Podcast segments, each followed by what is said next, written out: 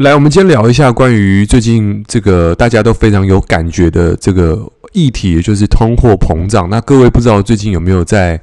买东西的时候感觉到越来越贵呢？我是个人蛮有感的，尤其在最近这个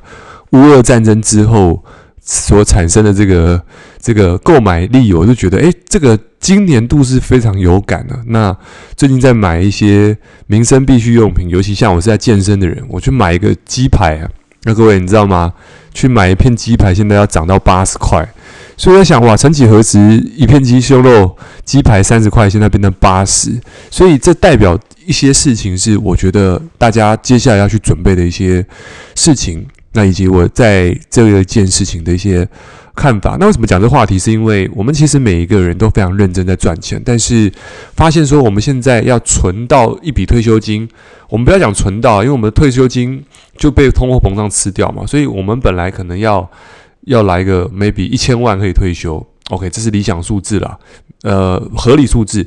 但发现说现在一千万退不了，因为一千万随着通货膨胀，那你可能。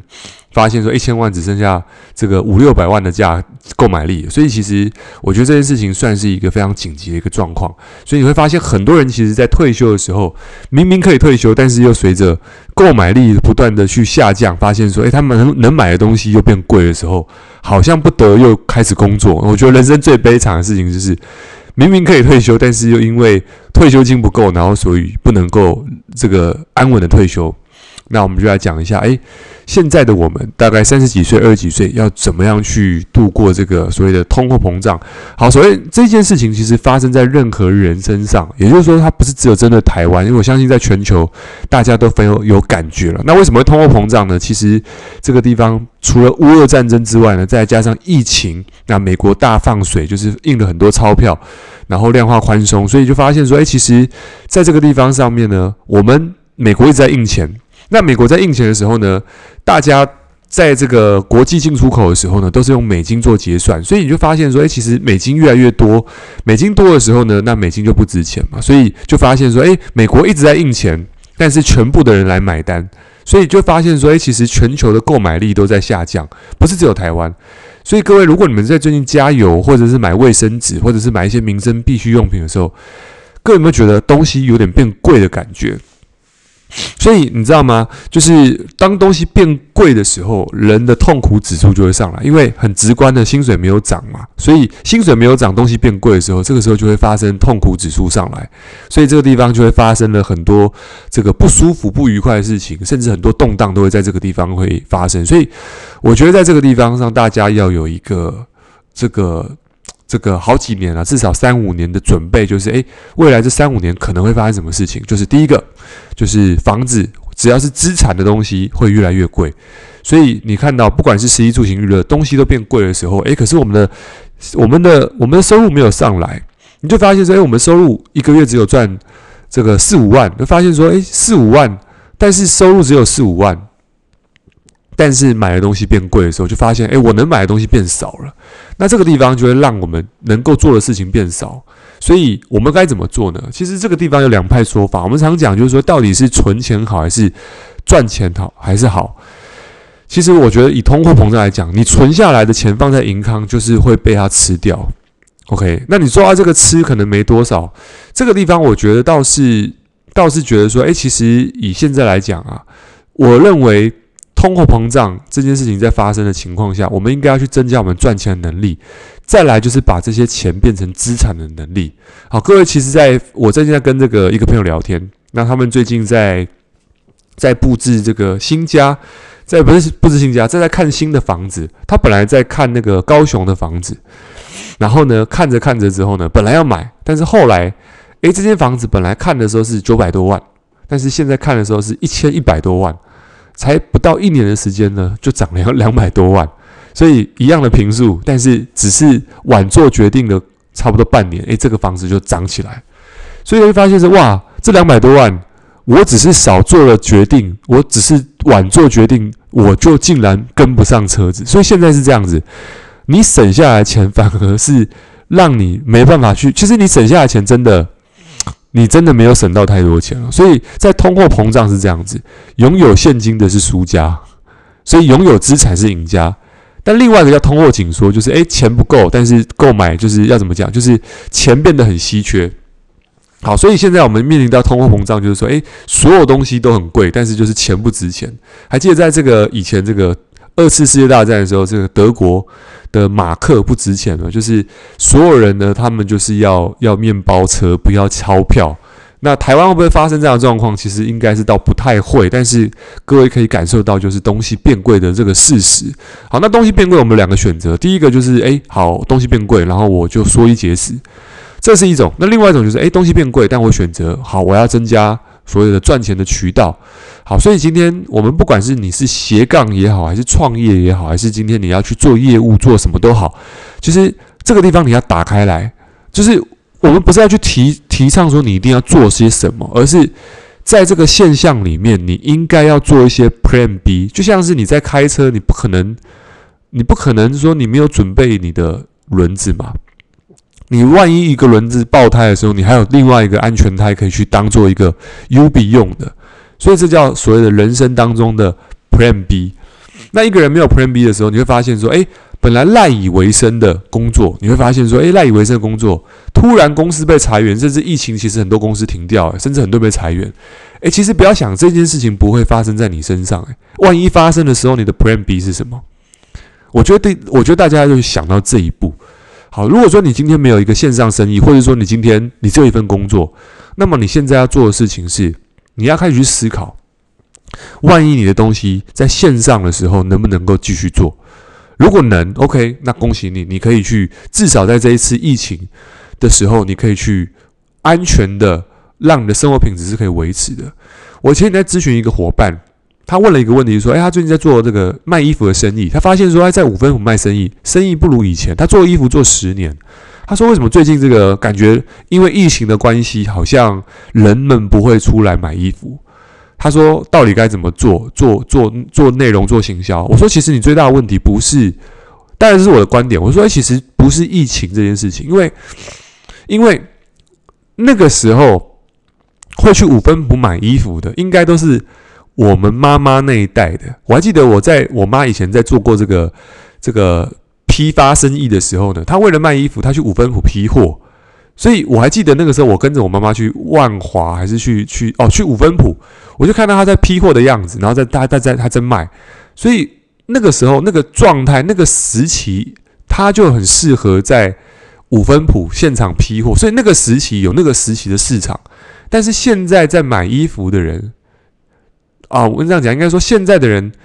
不管是在两千年后，就是九零所谓的九零后，或者是这个二零后，就是。现在比较二十几岁年轻人，他们基本上能够一只手机搞定就搞定了。所以这件事情无关疫情，而是这个每个 generation 每一个时代在买东西，在得到体验，在得到消费的过程，不断的在做改变，越来越往线上去发展。所以不是疫情去让他没有生意，而是而是这整个消费的结构族群正在改变。哦，所以误以为是疫情，但事实上是因为大家在消费的形态跟形式上面越来越朝向网络化。包含你现在在听 Podcast，你在看 IG，你在看 YouTube，在看 TikTok，你在看，你现在都是用网络。你还会看新闻吗？其实很少会了。但是我要说的事情是说，嗯。你说疫情会不会变好，还是说未来局势会不会变得怎么样？其实都很难讲。但是我们要去想一个一个概念，就是人们只会在网络上越来越往网络上去钻，这这个这个要接受。所以其实我们应该要赶快去做准备是，是诶，你的生意里面有没有办法去朝线上去发展？如果再一次的，不管是不是在发发生什么这个什么变种病毒，还是什么。最近又出了一个什么猴痘嘛？最近这个疫情真的是又又越来越多，所以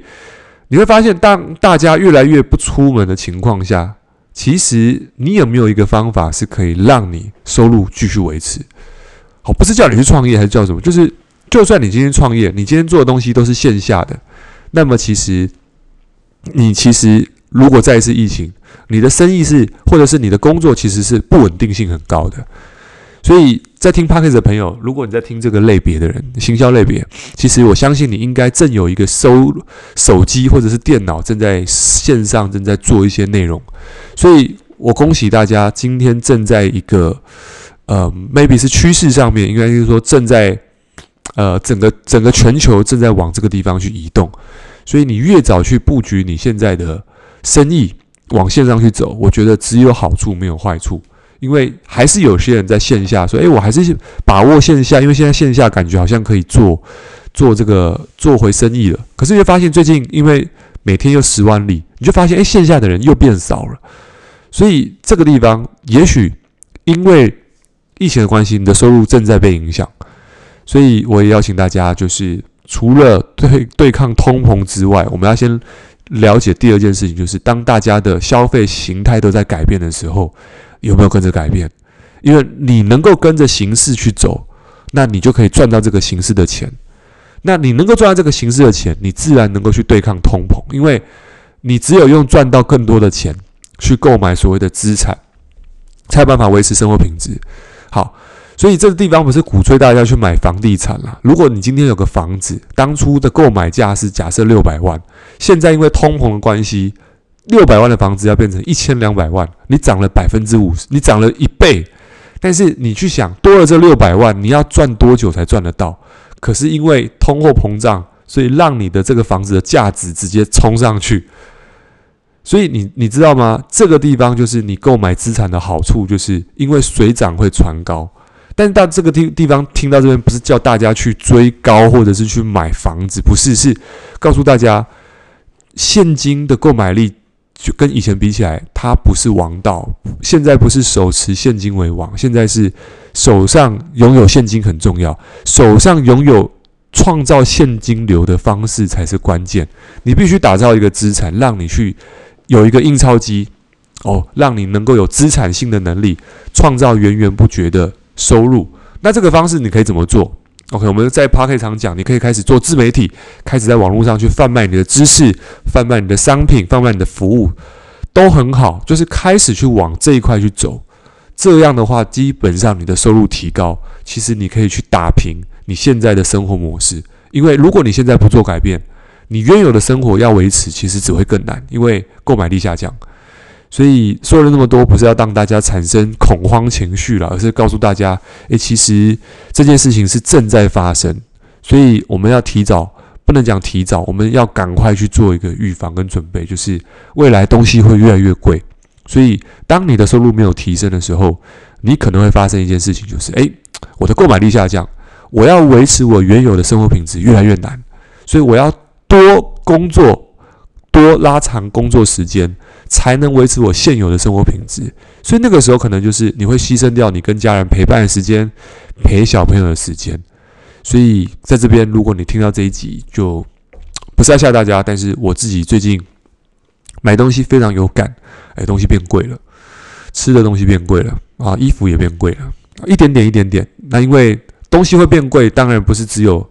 这个物品了，而是因为原油、油价。人工所有东西都涨价的时候，所以涨价是势在必行的。因为货出不去，货卖不掉，美国又印钱，所以